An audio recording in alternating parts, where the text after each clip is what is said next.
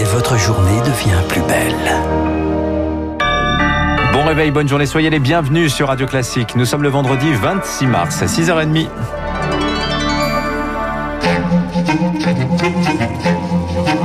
6h30, 7h30, la matinale de Radio Classique avec Dimitri Pavlenko. À la une ce matin, l'exécutif tient sa ligne face aux critiques sur sa gestion de la crise sanitaire. Pas de mea culpa, disait hier soir Emmanuel Macron. Conférence de presse du chef de l'État en marge du sommet européen, alors que le nombre de patients en réanimation devrait dépasser aujourd'hui le pic de la deuxième vague, alors que les hôpitaux d'Île-de-France vont devoir déprogrammer 80% de leurs opérations.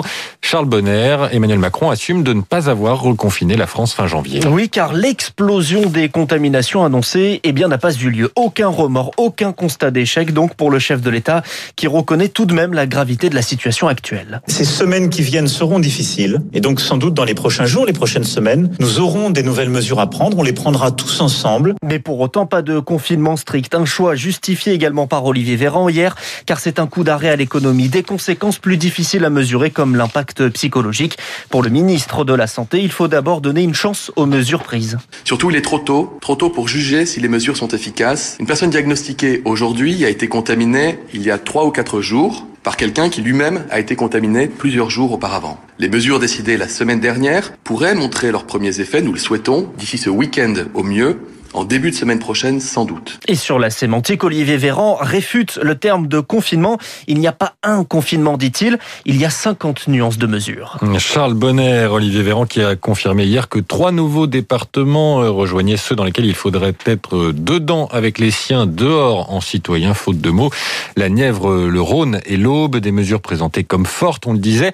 Mais sont-elles perçues ainsi par les Français? Pas vraiment pour les promeneurs rencontrés hier au parc André Citroën à Paris par Cyprien Pézril. J'ai pas l'impression d'être confinée. Parce que justement, je peux sortir, aller dans des parcs, me balader, boire des verres avec des potes, aller chez des potes. Juste, je peux pas aller faire mon shopping et ça, c'est un peu embêtant. C'est la seule différence. Donc on se sent quand même un petit peu restreint, même si on peut profiter de l'extérieur et qu'on n'est pas enfermé à la maison comme le premier confinement. Euh, on essaye de s'y plier.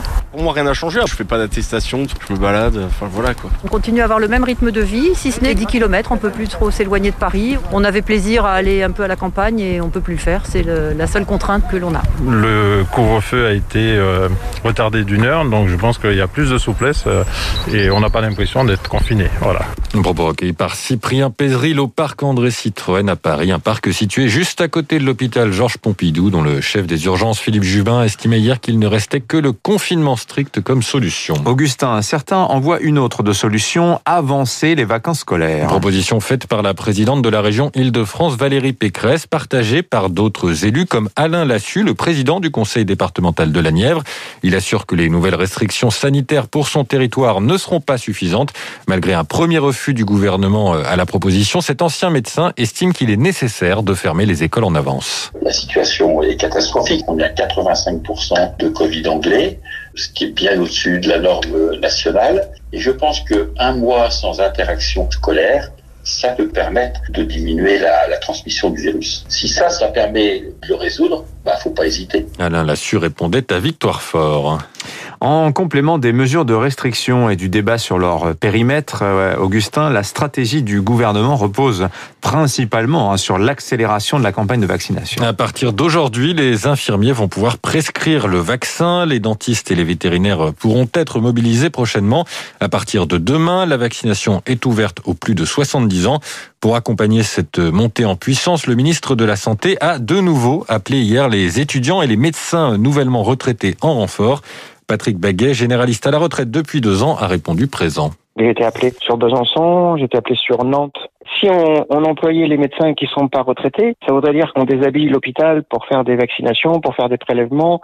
Ce serait un peu dommage parce que ces gens-là, ils sont nécessaires pour suivre, pour dépister les, Covid. Même s'il y a des médecins régulateurs qui sont des libéraux actifs, ils sont complètement débordés. Donc nous, on arrive pour être un peu en complément. Parce que sinon, quand ça va trop vite, on est susceptible de faire des erreurs. Un propos recueilli par Rémi Pfister, la campagne de vaccination qui était au cœur du sommet européen. Les 27 veulent bloquer les exportations du produit d'AstraZeneca vers la Grande-Bretagne. L'entreprise est accusée de ne pas avoir respecté son contrat en favorisant le Royaume-Uni.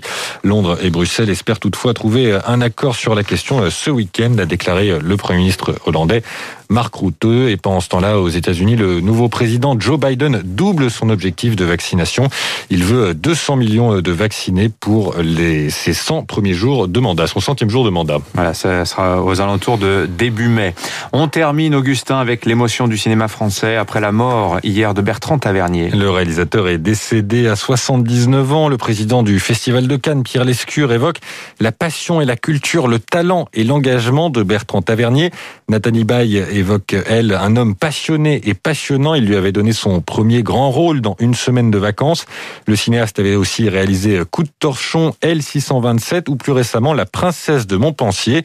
Interrogé il y a quelques années par Olivier Bellamy sur Radio Classique, il expliquait son goût pour les films d'époque. C'est excitant d'essayer de retrouver quel était le rythme, comment ils bougeaient, ils couraient, ne pas les filmer comme s'ils étaient des personnages du 16e en costume, ils savent pas qu'ils sont en costume. C'est d'arriver à rendre la caméra contemporaine des personnages et qu'on comprenne l'époque à travers leurs yeux c'est un petit peu ce qui motive ma passion dans le cinéma, de me plonger là-dedans et d'essayer d'attraper ça. Voilà, Olivier euh, Bellamy qui avait interrogé Bertrand euh, Tavernier sur Radio Classique. On reviendra sur la disparition du cinéaste tout au long de la matinale et nous serons notamment en, euh, en direct avec notre spécialiste du cinéma Bruno Kras dans le journal de 7 heures. Voilà, Bertrand Tavernier, Philippe Noiret comme acteur fétiche avec en duo Isabelle Huppert hein, dans plusieurs de ses films.